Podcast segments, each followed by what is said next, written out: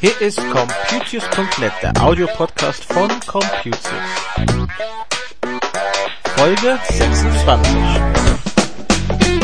Heute machen wir unser erster Ausflug in der Apple-Welt. Wir haben eine witzige Aufladung von Skype. Ein Ortsteil in der Nähe mit einer ziemlich schlechten DSL-Versorgung. Und natürlich Windows-Updates.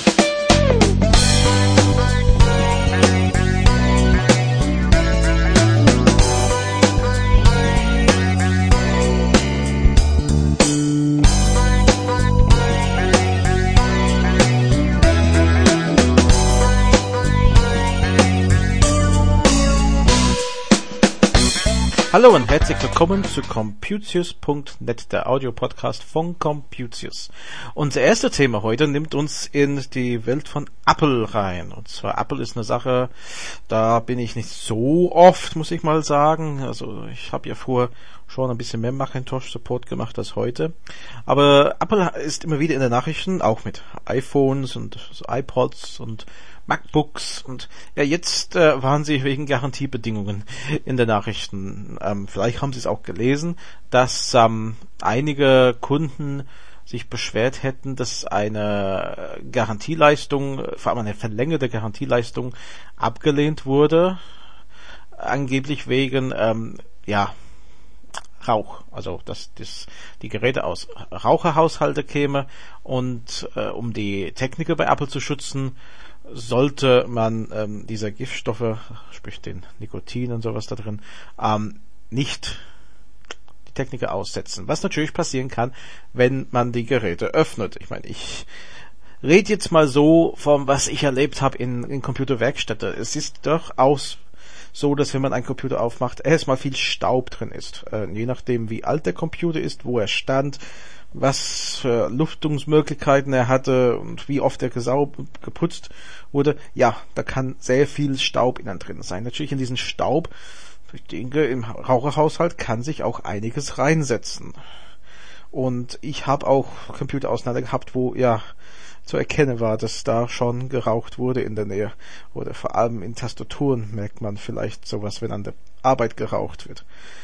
Und da ist es natürlich jetzt eine Situation bei Apple, insoweit das alles stimmt, wo ich, naja, gar nicht so weiß, was ich davon denke in einige Richtungen. Äh, äh, wenn der Computer das Rauchen ausgesetzt wird, vor allem wenn natürlich äh, Asche in die Tastatur fällt oder sowas, dann ist das nicht unbedingt eine Garantiebedingung. Da könnte ich mal folgen. Ich glaube, mein größtes Problem mit der Sache wäre, wenn ich lese, dass das um verlängerte Garantien sich handelt. Das heißt, ähm, es wurde extra bezahlt, um diese Garantie zu erweitern um mehrere Jahre. Und dabei bekommt man natürlich die Bedingungen genauestens mitgegeben. In der Regel beim Kauf und also beim Abschluss der, der Garantieverlängerung. Und wenn da natürlich nicht drin steht, dass das äh, kein Raucherhals hat sein darf, dann kann ich eigentlich nicht sehen, wie man einfach kommentarlos sowas ablehnen kann zu reparieren. Klar, wenn man aufmacht und man stellt fest, äh, der Fehler liegt daran, dann sieht das wahrscheinlich anders aus. Aber einfach so, wir machen den Computer gar nicht erst auf da habe ich ein bisschen mein Zweifel dran, ob das so eine gute Sache ist. Auf jeden Fall hatten wir aber durch den Thema unser erster Gastblogger bei Computius. Also wenn Sie auf den Blog gehen, inzwischen ist, müssen Sie schon einige Seiten zurückblättern. Das war ein Beitrag vom 24. November 2008. Und da können Sie die Meinung von äh, in der Tat einer Raucherin lesen über diese Sache ja. Ich hatte auch was Witziges vor kurzem. Ich habe äh, Skype, ich nutze sehr gern Skype und manchmal muss man doch ähm, was aufladen, weil entweder ein Monatsabo äh, gebucht wird oder wenn die ja die aufgeladenen Kredit nicht mehr ausreicht, Und äh, man kann das auch für Unternehmen so einstellen, dass das automatisch an die User übergeht. Das heißt, ich verwalte ein zentrale Pool an äh, die, dieses aufgeladene äh, Guthaben und der Computer bei Skype, das System, äh, verwaltet, ja, überträgt das auf mich, meine Mitarbeiter etc., wenn eine gewisse Ebene unterschritten wird. Das kann ich dann selbst definieren. Jetzt vor kurzem war das so, dass ähm, eigentlich hätte es fünf Euro aufladen sollen. Eigentlich ein ganz geringer Betrag. Und irgendwie habe ich es Verdacht, dass der Punkt und Komma vertauscht wurden. Der Computer hat auf jeden Fall 500 Euro dabei ausgewertet. Naja, zum Glück wurde mein Konto trotzdem nur mit dem 5 Euro belastet. Aber sieht schon, ähm, ja, sieht schon heiß aus, die E-Mail. Also ich habe das äh, abgebildet in dem Blog, wie diese 500 Euro aufgeladen wird. Ähm, es ist halt eine Sache, das kenne ich seit eh und je von der Programmierung, diese Punkt- und Komma-Geschichte, dass man in Deutschland halt den Komma als Dezimaltrennzeichen hat, in England den Punkt und die Tausende halt umgekehrt. Und wenn das mal schief geht und vertauscht und man weiß es nicht und wertet das falsch aus, dann kann es durchaus sein, dass man ähm, da solche große Werte rausbekommt, wenn man eigentlich was anderes erwartet hatte meine größte Thema der letzten Zeit ähm, war ein, eine Sache, was mir auch ein bisschen ans Herzen liegt, weil ich da früher gewohnt habe. Und zwar ist es äh, Obererlenbach. Das ist ein Stadtteil von Bad Homburg, gar nicht so weit weg von uns. Und wie gesagt, da habe ich früher gewohnt und äh, ich kann mich erinnern, wo ich da meinen DSL-Anschluss bekommen habe, damals mit 768 Megabit. Und ich habe damals, ich weiß nicht, das war ja schnell. Ich meine, der Umstieg von analog auf DSL war ja eine super Sache. Und ich kann mich damals erinnern, wie man mir gesagt hat, naja, das geht schon, aber vielleicht, wenn äh, die Leitung auf 1500 Megabit gehen, wird es ein bisschen knifflig und mehr geht definitiv nicht. Damals war ich froh, überhaupt DSL zu haben. Heutzutage weiß ich, dass die Bewohner von Obererlenbach das manchmal anders sehen der Stadtteil hat halt das Problem, dass er sehr weit weg vom Amt ist, in, in Bad Homburg selbst. Und durch diese Entfernung über die Kupferleitungen gibt es einen gewissen Dämpfungseffekt und, und dadurch ist die DSL-Geschwindigkeit nur begrenzt möglich. Also es gab eine Befragung vor kurzem, dabei kam raus, dass 27% der Haushalte eine 2 Megabit Leitung haben und weitere 35% ein 1 Megabit ich weiß nicht, inwieweit ich diese Statistik ehrlich gesagt glaube, weil ähm, ich glaube, da haben einige ein bisschen hochgeschätzt. Meine Erfahrung ist, dass sehr wenig 2 Megabit haben, die meisten im Ort ein Megabit und auf die, wenn man auf die falsche Seite wohnt, kann sogar da noch ein bisschen runtergehen. Das ist meine persönliche Erfahrung vor Ort bei einigen Haushalten.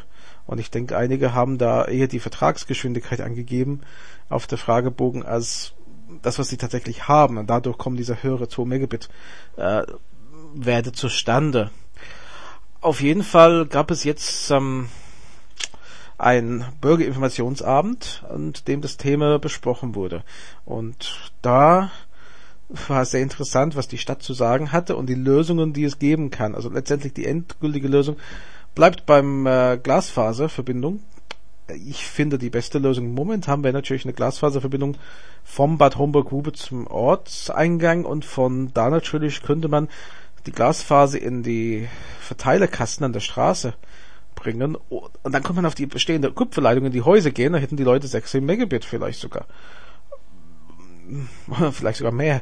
Ähm, aber das äh, passiert irgendwie momentan nicht. Das, ich denke, das ist so eine Frage. Also man redet davon, wie wirtschaftlich das wäre für zum Beispiel die Telekom, da diese Leitungen zu legen ich denke, äh, man muss ja auch sehen, dass die Kunden für bis zu 6 Megabit, so wie es heißt in den Verträgen, oft zahlt. Und ähm, letztendlich, wenn sie 1 Megabit dafür bekommen, es ist zwar vertragsgemäß vielleicht richtig, aber letztendlich zahlen diese Leute sehr viel Geld jeden Monat und bekommen eine geringere Leistung als jemand, der in die Stadtmitte wohnt. Und da könnte man langsam anfangen, so zu investieren. Natürlich weiß ich auch, es gibt Orte in Deutschland, die noch gar kein DSL haben. Und ich denke, da kann man natürlich sagen, okay, die gehören eine gewisse Priorität.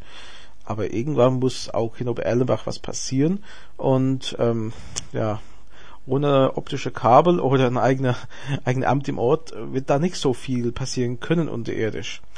Alternativen wurden dann an dem Abend präsentiert, die habe ich auch im Blog verlinkt. Und zwar waren das die Firma TGNet und die Firma Funknetz HG, also Funknetz Bad Homburg, ähm, die jeweils Funknetze betreiben, ähm, die auf einer Sichtverbindung basieren. Und äh, die zwei Firmen zu vergleichen bringt in meine Augen äh, von den Tarifen nicht besonders viel, weil sie verschiedene Publikum abdecken. Der eine ist auf der eine Seite von der Stadtteil ähm, Kläranlage und die andere ist ähm, hier auf der große Feldberg und dadurch auf die andere Stadtviertel, also Stadtteilseite äh, zu benutzen, würde ich sagen.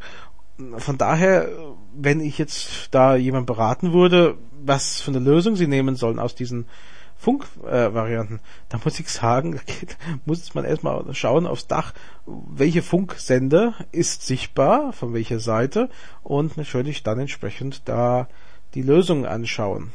Ich glaube nicht, dass man jetzt sonst so viele Häuser finden wird, die äh, bei, mit beiden eine Sichtlinie haben.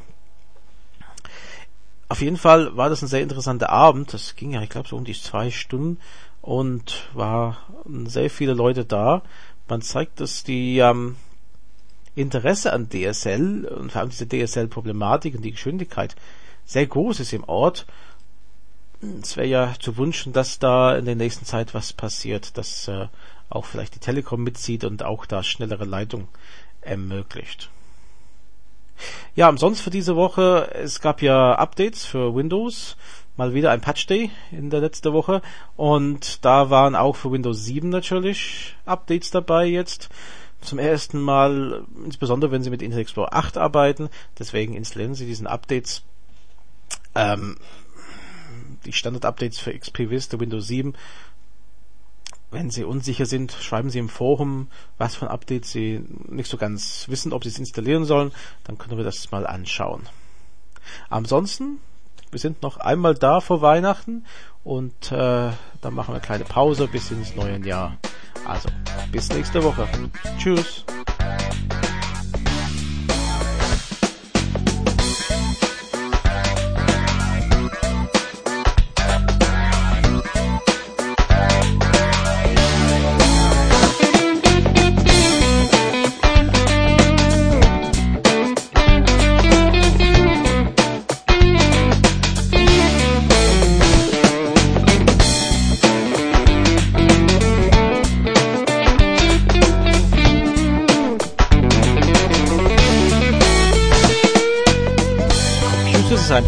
Projekt von Graham Chapman und EDV Beratung. Verantwortlich für den Inhalt ist Graham Chapman in 61440 Oberursel.